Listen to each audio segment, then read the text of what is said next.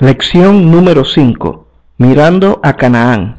Aquí estaremos tocando o estaremos hablando del libro de Número y Deuteronomio. Hoy empezaremos con el, libro de Números y en el próximo estudio estaremos hablando de Deuteronomio. La palabra de Dios dice, Jehová te bendiga y te guarde, Jehová haga resplandecer su rostro sobre ti y tenga de ti misericordia. Jehová alce sobre ti su rostro y ponga en ti paz. Es este pasaje en número 6, 24, 26 con el que queremos empezar este estudio. El libro de números se llama así por los dos censos eh, que Moisés hizo del pueblo, primero de la multitud que salió de Egipto y el segundo era 40 años más tarde de los hijos que estaban a punto de entrar a la tierra prometida. Este libro comprende un espacio uh, de 39 años, entre el año 1490 al año 1451 a.C., tiempo en el cual Israel vagó por el desierto. Aclaro, aquí vamos a utilizar muchas veces fechas que de repente eh, no tienen eh, sentido en la manera en que la estamos citando porque usted pensará que, que nos estamos equivocando. Pero debemos aclarar que la fecha antes de Cristo, en vez de ser eh, fechas que iban en aumento, empezaban de menor, eh, de mayor a menor.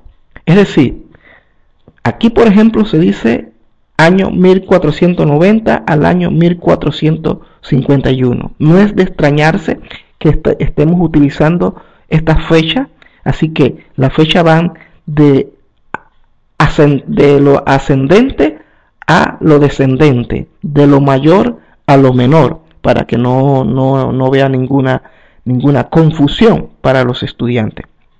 En Génesis, Israel es elegida como nación.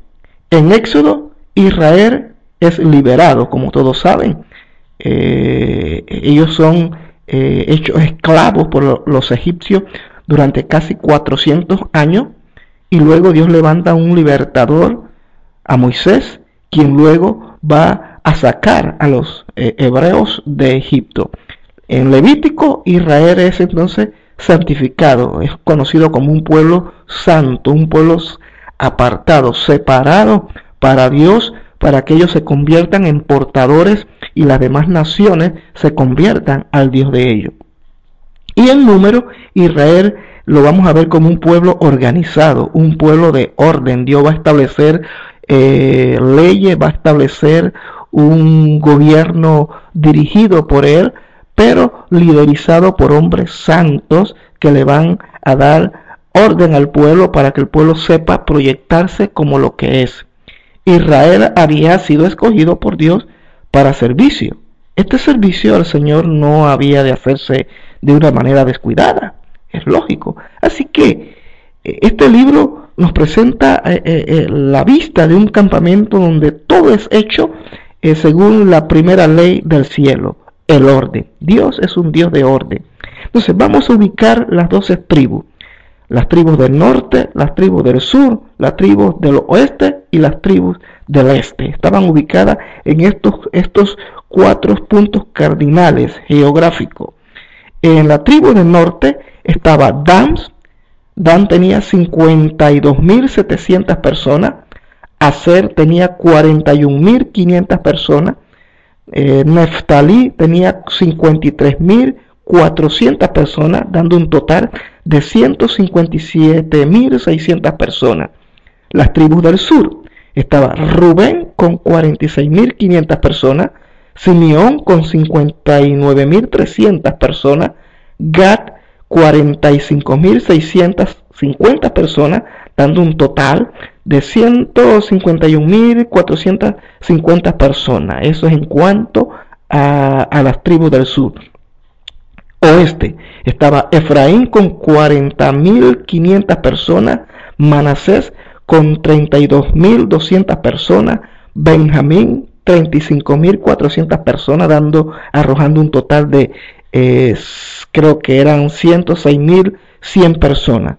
Y finalmente la tribus del este, que sería Judá con 74.600 personas, Isaacar 54.400 personas y Zambulón con 57.400 personas, un total de 186.406 personas.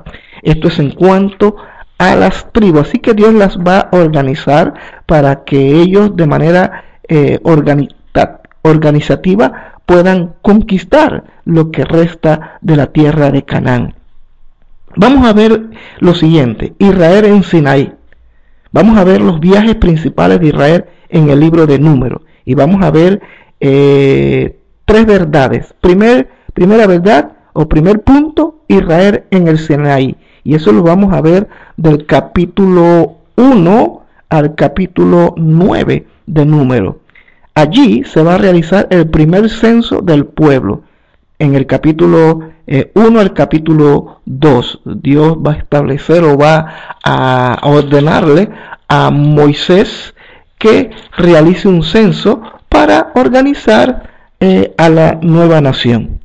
Ahora, ¿con qué propósito fue eh, numerado el pueblo? ¿Por qué Dios ordena que se cense el pueblo? Bueno, para crear un ejército. Mire lo que dice el capítulo 1, verso 3. De 20 años arriba, todos los que pueden salir a la guerra en Israel, los contaré tú y Aarón por sus ejércitos.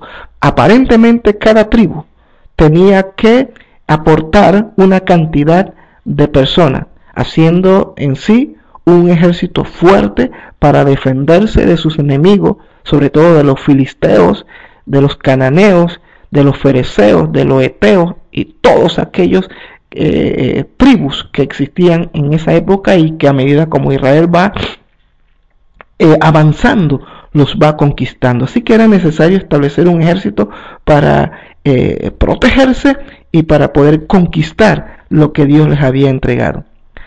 ¿Por qué era necesaria la distinción de las tribus y de familia fuesen conservadas en Israel, porque era esto necesario, que fuesen eh, conservadas las familias, eh, la lista de las familias, la distinción de las tribus. Bueno, para conocer el origen de cada familia, recuerde que en un futuro eh, iba a surgir de una de las tribus el que llegaría a ser el Mesías, en este caso nuestro Señor Jesucristo, y se tenía que tener organizado, ordenado eh, toda la genealogía para saber y tener idea eh, de dónde iba a venir eh, el Cristo, el Mesías, y además también para tener orden dentro de la familia, porque muchas veces se iban a filtrar personas que no precisamente eran judíos. Entonces se tenía que guardar un orden. Por eso es que el número habla de orden, el orden de Dios. Y lo siguiente, vamos a ver lo siguiente también. Eh, ¿Quiénes habían de dirigir eh, eh, en el avance del pueblo judío? ¿Quiénes iban a liderar? ¿Qué tribu iba a liderar a la nación hebrea? Bueno, la tribu de Judá, que estaba al este, ya lo vimos, con 74.600 personas, dirigido por Nazón, hijo de Aminadab. Eh, ¿Y cuál fue el total del censo que se levantó? ¿Cuántas personas había en toda, en todo Israel? 603.550 personas. 603.550 personas, lo repito. ¿Y cuál fue el número de los levitas? 22.000. Fueron 603.550 personas y de los levitas eran 22.000. Los levitas eran descendientes también de Leví, eh, de donde va a salir el sumo sacerdote Aarón, ya lo estaremos viendo más adelante. Y el censo de, los sacerdotes y levitas, lo vamos a ver en el capítulo 3, capítulo 4. Debe notarse una distinción entre los sacerdotes y los levitas. Los sacerdotes eran aquellos miembros de la tribu de Leví que descendían de Aarón y sus hijos. Eso está en el capítulo 3, eh, versos 2 y 4, y tenían a cargo las funciones sacerdotales del tabernáculo, tales como mm, el sacrificio, eh, el ministerio en el lugar santo, etc. Los levitas, por otra parte, eran los miembros restantes de la tribu. Le fueron dados a Aarón como ayudante, eso está en el capítulo 3, verso 9, para tener cuidado del tabernáculo y sus muebles y utensilios. Todos los sacerdotes eran levitas, pero no todos los levitas eran sacerdotes. Eso debe quedar claro, muy claro. Estamos hablando de Israel en el Sinaí. También allí Dios le entrega leyes en el capítulo 5 eh, al capítulo 6. Vamos a observar algunas leyes, por ejemplo, eh, sobre las personas impuras, eh, sobre la restitución por los daños ocasionados, sobre las esposas sospechosas de adulterio. Dios establece algunas leyes específicas para tratar con estos hechos. ofrenda de los líderes. También cada líder estaba comprometido a entregar una ofrenda especial. Miren lo que dice el capítulo 7. Dice, aconteció que cuando Moisés hubo acabado de levantar el tabernáculo y lo hubo ungido y santificado con todos sus utensilios y asimismo ungido y santificado el altar y todos sus utensilios, entonces los príncipes de Israel, los jefes de las casas de sus padres, los cuales eran los principales de la tribu que estaban sobre los contados, ofrecieron y trajeron sus ofrendas delante de Jehová, seis carros cubiertos y doce bueyes. Y usted lo puede leer eh, más adelante. De manera que cada tribu tenía un representante, tenía un príncipe y ellos tenían que eh, ofrendar, ofrecer una ofrenda especial. También eh, vemos la dedicación de los levitas en el capítulo 8. dice, también Jehová habló a Moisés diciendo, capítulo 8, verso 5, Toma a los levitas entre los hijos de Israel y haz expiación por ellos. Así harás para la expiación por ellos. Rocía sobre ellos el agua de la expiación y haz para la, para la navaja sobre todo su cuerpo y lavarán su vestido y serán purificados. Y eh, también vamos a ver allí la segunda Pascua. Recuerden que ellos celebraron la primera Pascua estando en Egipto. Pero en el capítulo 9 de Número vamos a ver la segunda Pascua que ellos van a celebrar. Capítulo 9. Usted lo puede leer en su casa. Bien, ahora entramos en la segunda parte de Sinaí a Cades Barnea, en el capítulo 10, eh, versículo 19, eh, perdón, capítulo 10 al capítulo 19. Allí, de Sinaí a Cades Barnea, se van a dar algunos hechos. Y uno de esos hechos es la rebelión y castigo de la primera generación. Hubo una primera generación que Dios trató con ellos. Hubo una primera generación que no entendió, no comprendió el, el plan de Dios y por ende se rebelaron contra Dios. Lamentablemente eso sucede hoy en día dentro de las iglesias.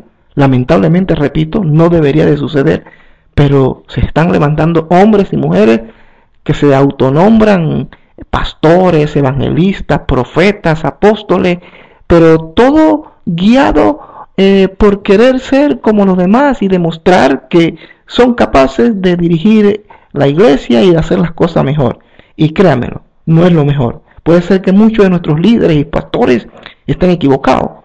Puede ser, somos humanos, pero eso no nos da derecho a levantarnos y creer que tenemos eh, la varita mágica para cambiar eh, lo que está sucediendo. Mire que no, no es así. Así que ahí en de Sinaí Carne Barnea, del 10 al 19, vamos a ver entonces la primera generación siendo castigada por el Señor. Y también en el capítulo 10 vamos a ver em, el comienzo de la marcha. Mire lo que dice el capítulo 1, de, el capítulo 10, del versículo 1. Y Jehová eh, habló a Moisés diciendo, hazte dos trompetas de plata de obra de martillo, la harás las cuales te servirán para convocar a la congregación y para hacer mover los campamentos. O sea, que Dios le ordena a Moisés que, que haga dos trompetas de plata de obra de martillo y que la haga para que él pueda convocar, me imagino, las trompetas tenían que ser sonadas para convocar al pueblo, al campamento, cada vez que se tuviese que mover. ¿Qué iba delante eh, de los hijos de Israel? Bueno, en el capítulo 10, verso 33, dice que el arca del pacto el arca del pacto iba delante del pueblo eh, eh, hebreo. Todo lo que se hacía, cada vez que se movilizaban, quien encabezaba, quien encabezaba la congregación era el arca del pacto que era llevada por los levitas y sacerdotes. ¿Qué representaba eso? Bueno, representaba la presencia de Dios. El arca representaba la presencia de Dios y también se le conocía como el arca de la alianza o el arca del testimonio. Eh, según la tradición judía y cristiana, el arca conocida como arca de la, de la alianza, arca del pacto, arca del convenio en hebreo, eh, nombrada también como el arca de Yahvé o arca del testimonio, era un objeto sagrado que guardaba las tablas de piedra que contenían los diez mandamientos, la vara, de Aarón que reverdeció y, y el maná que cayó del cielo representaban la alianza, pacto o convenio entre Dios y el pueblo judío. Eso debemos dejarlo muy claro en esta enseñanza. Así que usted debe ir tomando nota para que no se le olvide estos datos tan interesantes. ¿Qué lección hay en esto para nosotros? ¿Qué lección hay? en cuanto el arca, en cuanto que el arca encabezaba uh, el campamento, en cuanto que dentro del arca estaban el testimonio de lo que Dios había hecho. Bueno, que Dios ha escogido un pueblo, esto es lo que representa, que Dios ha escogido un pueblo especial y que no debemos eh, unirnos a las cosas del mundo. O sea, Dios llamó a Israel para ser un pueblo especial y que no debería de participar de las fiestas paganas, que no tenía que ser igual que los demás pueblos. De igual manera, hoy en día la iglesia, Dios la ha separado, la ha escogido para que sea luz en el mundo, para que sea diferente. Dice que somos nación santa. Dios nos ha separado del pecado para que le sirvamos. No nos ha sacado de este mundo todavía, pero mientras que estemos en este mundo, estamos aquí para marcar la diferencia, para ser diferente. También vamos a ver aquí eh, las quejas del pueblo.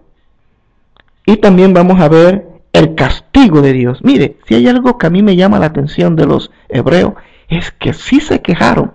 Uf, como diez veces se quejaron. En diez ocasiones. Y lo vamos a ver más adelante. Pero cada vez que el pueblo se quejaba, Dios siempre se manifestaba. En este caso, el, en el capítulo 11, capítulo 11, verso 1 al 3, mire lo que dice. Aconteció que el pueblo se quejó a oídos de Jehová, y lo oyó Jehová y ardió su ira y se encendió en ello fuego de Jehová y consumió uno de los extremos del campamento. Imagínense, Dios envía fuego y los consume. También vamos a ver cómo el pueblo clama por carne. En el capítulo 11, del verso 4 al 35, vamos a ver cómo el pueblo clama por alimento. Comienzan a pedirle a Dios carne. ¿Acaso ellos no sabían que Dios les iba a conceder eh, comida? Claro, muchos lo sabían, pero lamentablemente eh, muchos no entendieron que todo tiene su tiempo. Y se quejaron contra Dios. ¿Y qué recibieron?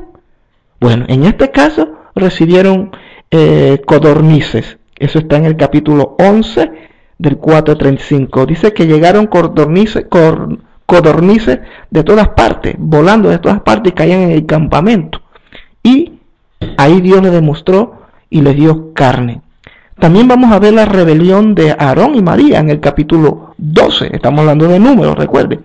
Eh, nótese cuán contagioso es el espíritu de murmuración afectó aún a María y Aarón. Había murmuración dentro del pueblo, dentro del campamento. Y estas murmuraciones afectaron a Aarón y a María, que eran hermanos de Moisés. Y esto los llevó a ellos también a murmurar contra Moisés. Eh, usted puede leer con calma el, todo el capítulo 12 de Número. Yo voy a leer brevemente lo siguiente. María y Aarón, verso 1, hablaron contra Moisés a causa de la mujer Cusita, una, la mujer que, que tomó Moisés, que había tomado, porque él había tomado mujer Cusita, y dijeron, solamente por Moisés ha hablado Jehová? ¿No ha hablado también por nosotros y lo oyó Jehová? El Señor se enojó. Si el Señor permitió que Moisés tomara aquella mujer de color, bueno, Dios sabría por qué. Y ahorita no vamos a entrar en detalle. Pero una cosa es cierta, ellos no tenían derecho de murmurar contra el siervo de Dios. Y lamentablemente dice la palabra de Dios que María quedó leprosa y la tuvieron que sacar del campamento. Dios tuvo misericordia de Aarón, quizás porque Aarón era el sumo sacerdote, pero lamentablemente no fue así en el caso de María. No es que Dios sea, como diríamos, que Dios odie el sexo débil y ame más el sexo fuerte, pero lamentablemente María fue la que eh, se encargó de levantarse contra Moisés y es la que habla contra Moisés. Aarón la apoya, pero es María quien lamentablemente eh, se levanta contra su hermano. Eh, también vamos a ver aquí la incredulidad del pueblo frente a los informes de los doce espías, capítulo 13. entran dos espías a la tierra, Dios a través de Moisés le dice, que vayan a observar, a espiar la tierra. Van doce a espiar la, tierra, entre los cuales estaba Josué. Y eh, regresan eh, dando su informe. Ahora, ¿qué clase de informe trajeron los espías? Un informe optimista y otro pesimista. Eh, Josué y Caleb decían, oye, esa tierra es tremenda, nos la vamos a comer como, como, como pan, eh, es nuestra, eh, no tengan miedo, no tengan temores, son grandes, es verdad, pero nosotros podemos conquistarlo porque Dios está con nosotros. Había un optimismo por parte de, estos dos hombres, pero había un pesimismo por parte de los demás. Miren lo que dice el capítulo 13, versículo 26. Capítulo 26 dice, y anduvieron y vinieron a Moisés y a Aarón, los espías, y a toda la congregación de los hijos de Israel en el desierto de Parán, en Cádiz, y dieron información a ellos y a toda la congregación y le mostraron el fruto de la tierra y les contaron diciendo, nosotros llegamos a la tierra a la cual nos enviaste, la que ciertamente fluye leche y miel y este es el fruto de ella. Tremendo. Y dice el verso 27, eh, perdón, 28, más el pueblo que habitaba en aquella tierra es fuerte y la ciudad es muy grande y fortificada. Y también vimos allí los hijos de Anac, Amalek. Amalek habita en Negoe y el Eteo, el Jabuseo, el Amorreo habitan en el monte y el Cananeo habita junto al mar y a la ribera del Jordán. Entonces Calé hizo callar el pueblo delante de Moisés y dijo, subamos luego y tomemos posesión de ella porque más podemos nosotros que ellos. Había un grupo optimista, pero había un grupo pesimista que no estaban muy seguros ni dispuestos a subir eh, a la tierra. Ahora, ¿qué efecto tuvo el informe sobre el pueblo? Eh, ¿Qué intentaron hacer? Bueno, dos efectos. Uno, motivación para tomar la ciudad. Y dos, eh, algunos se desanimaron y deseaban volverse a Egipto. Mire lo que dice el verso 4 del capítulo 13 estos son sus nombres de la tribu de Rubén. No, este no es, estoy equivocado. Eh, creo que estamos en el capítulo 13. Mm, déjeme verlo un momento. Eh, bueno, más adelante lo vamos a mencionar, no importa, más adelante estaremos informando. lo importante era que eh, uno de los efectos que se dio a la hora de que se informó de esta tierra es que algunos se animaron, se alegraron, y, estaban dispuestos, entre eso Josué y Caleb. Pero hubo otro grupo que estaba desanimado, sí, ya lo encontré. Eh, capítulo 14, el verso 4, eh, mire lo que dice. Y decían el uno al otro, designemos un capitán y volvámonos a Egipto. Había un grupo que querían regresarse, un grupo que se había rebelado contra Dios y que querían mejor regresarse a Egipto que entrar a la tierra eran unos cobardes, tenían temor, tenían miedo. Ahora, ¿qué le sucedió a los diez espías incrédulos? 14.37 lo dice y lo leo. Mire, escuche. Aquellos varones que habían hablado mal de la tierra murieron de plaga delante de Jehová. Murieron, murieron. De plaga delante del Señor, lamentablemente. En el capítulo 14, verso 22, el Señor menciona el hecho de que hasta ese tiempo el pueblo le había tentado ya diez veces. Aquí vamos a ver las diez veces que le tentaron. Vamos a ir corriendo. En Éxodo 14 vemos la primera tentación, si se puede mencionar, o la primera provocación. Se quejaron de Dios. Se quejaron de Dios en el versículo 11. Dios los saca de Egipto. Va a pasar un buen tiempo, van a pasar muchas semanas y el pueblo comienza a sentir el efecto del sol, de la arena del desierto, eh, la sequedad, la resequedad, y ya comienzan a quejarse eh, contra Dios. Algunos decían, vaya, allá en Egipto teníamos unas olletas enormes llenas de carne y aquí nos estamos muriendo. En Éxodo 15 vemos la otra queja, las aguas amargas de Mara. Ahí el pueblo se queja, porque a la hora que van a tomar el agua, el agua está amarga, pero Dios de una manera maravillosa y misericordiosa permite que el agua sea dulce. Pero ahí se quejaron. En Éxodo 16, el pueblo se queja y Dios envía eh, codornices. Ya lo habíamos visto en el capítulo 16, eh, verso 2 de Éxodo. El pueblo comienza a quejarse que queremos comer, queremos carne. Y Dios les envía codornices que caían prácticamente muertas en el suelo y ellos la tomaban. Dios en su misericordia les envía codornices. Ellos comenzaron a quejarse, estaban cansados. Eh, en Éxodo 16:20, el maná. Eh, Dios también, además de la codornice, también les envía maná. Pero resulta que Dios le da una orden bien específica a ellos y le dice, recojan la mayor cantidad de maná hoy y coman y consumanlo hoy y no dejen nada para mañana. Pero algunos vivos consumían maná hoy, pero también comenzaban a guardar para el día siguiente y dice que el maná se podría y, le salía gusano. Eh, el maná se pudre por, no, por ellos por no obedecer a Dios. Eso está en el verso 20 del capítulo 16 eh, de Éxodo. En el capítulo 16, 27 también vemos la, desobediencia a Dios, eh, saliendo a buscar maná. Dios también les ordenó que se quedasen quietos, que descansaran aquel día. Mire, vamos a leerlo. Vamos a leerlo en Éxodo capítulo 16, si usted tiene su Biblia en mano, por favor, busque. Éxodo 16, 27. Éxodo 16, 27, lo leo. Dice así, y aconteció que algunos del pueblo salieron en el séptimo día a recoger y no hallaron. Dios le dijo que el séptimo día descansaran, que descansaran, pero el pueblo desobedeció, increíble.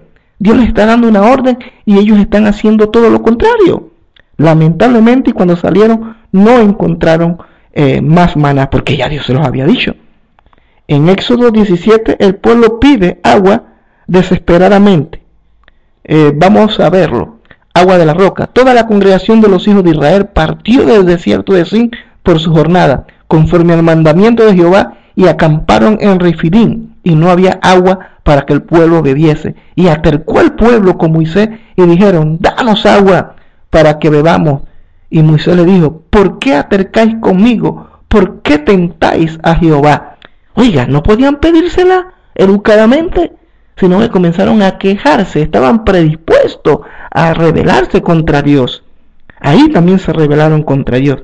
Y eso está registrado en el libro de Éxodo 17. Y en Éxodo capítulo 32 vemos al pueblo eh, construyendo un becerro de oro. Y este pasaje nos causa tanta risa cuando yo lo converso con otras personas y a veces con mi esposa.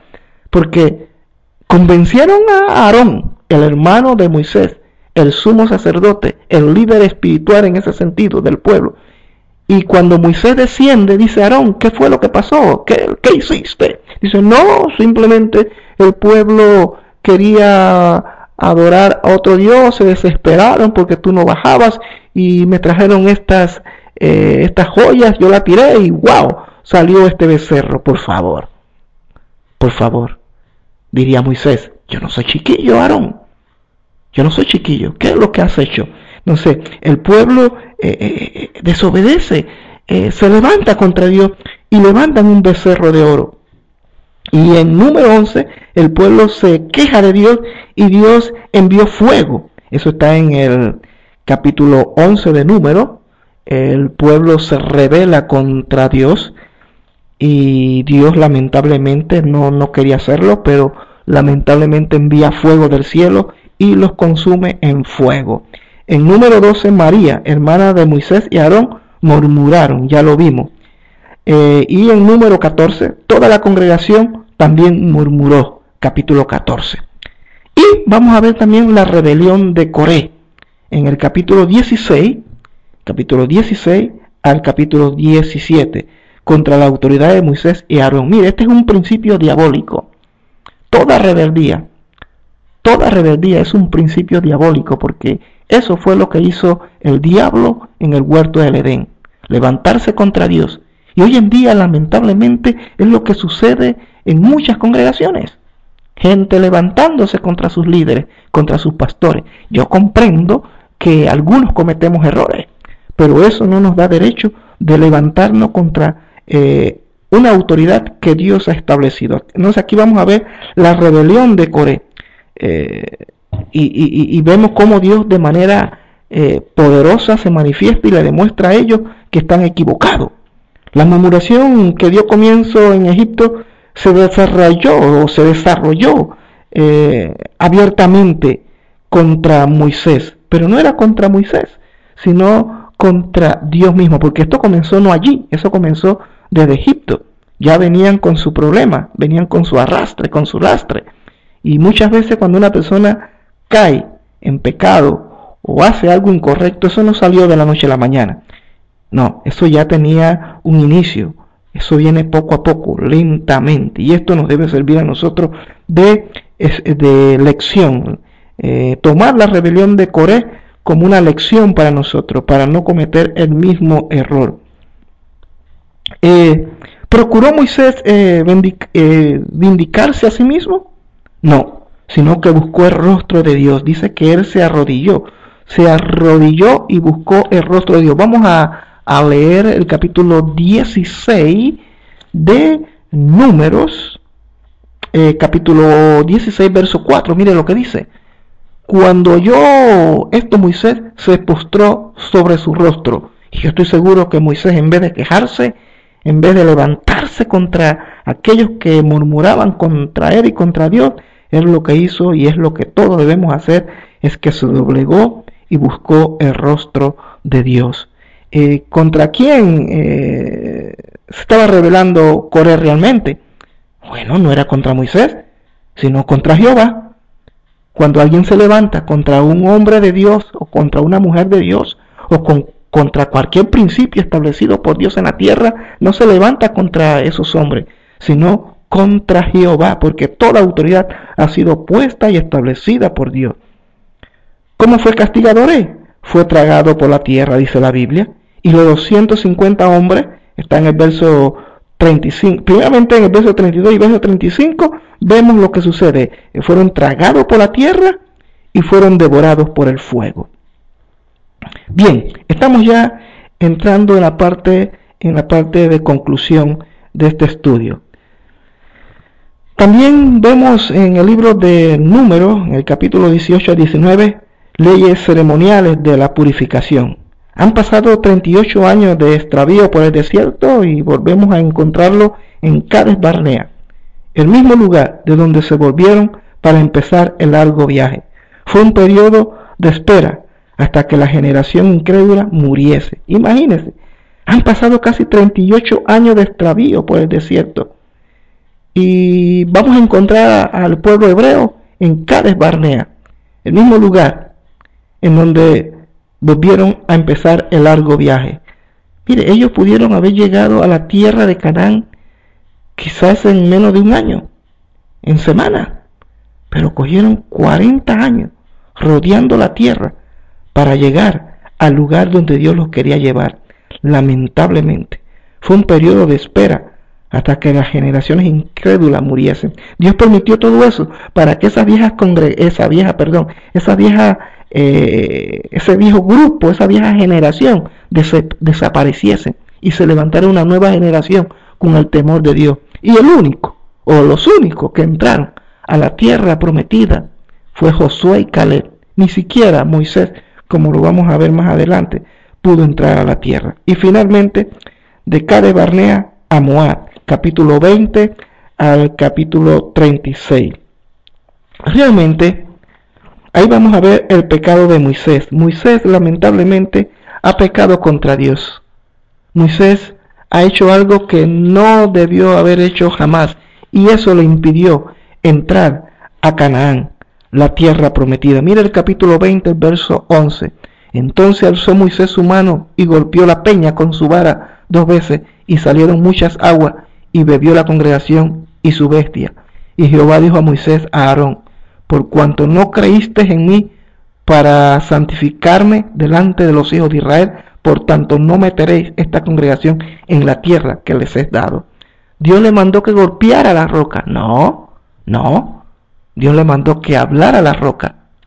Mire, vamos a leerlo nuevamente. Y por esta falta, por esta falta de Moisés, sobre todo de Moisés, no pudieron entrar a la tierra prometida después de 40 años de soportar un pueblo eh, terco y de dura serviz, Moisés pecó contra Dios. Mire lo que dice así. Y se fueron Moisés y Aarón de delante de la congregación a la puerta del tabernáculo de reunión, y se postraron sobre su rostro, y la gloria de Jehová apareció sobre ellos. Y habló Jehová a Moisés diciendo, toma la vara y reúne la congregación, tú y Aarón tu hermano, y hablad a la peña, no golpearla. Y Moisés lamentablemente golpea la peña y la peña brota agua. La peña simboliza, tipifica a Cristo golpeado por nuestros pecados. Háblale a la peña, pero Moisés no le habló, sino que la golpeó y esto le impidió a Moisés entrar a la tierra prometida. También aquí en de Cades Barnea, Moab, vamos a ver la muerte de María y de Aarón. María y Aarón van a morir, tampoco María va a poder entrar a la tierra prometida. Vamos a ver también la murmuración de la próxima generación y la serpiente de bronce, y eso lo estaremos estudiando más adelante.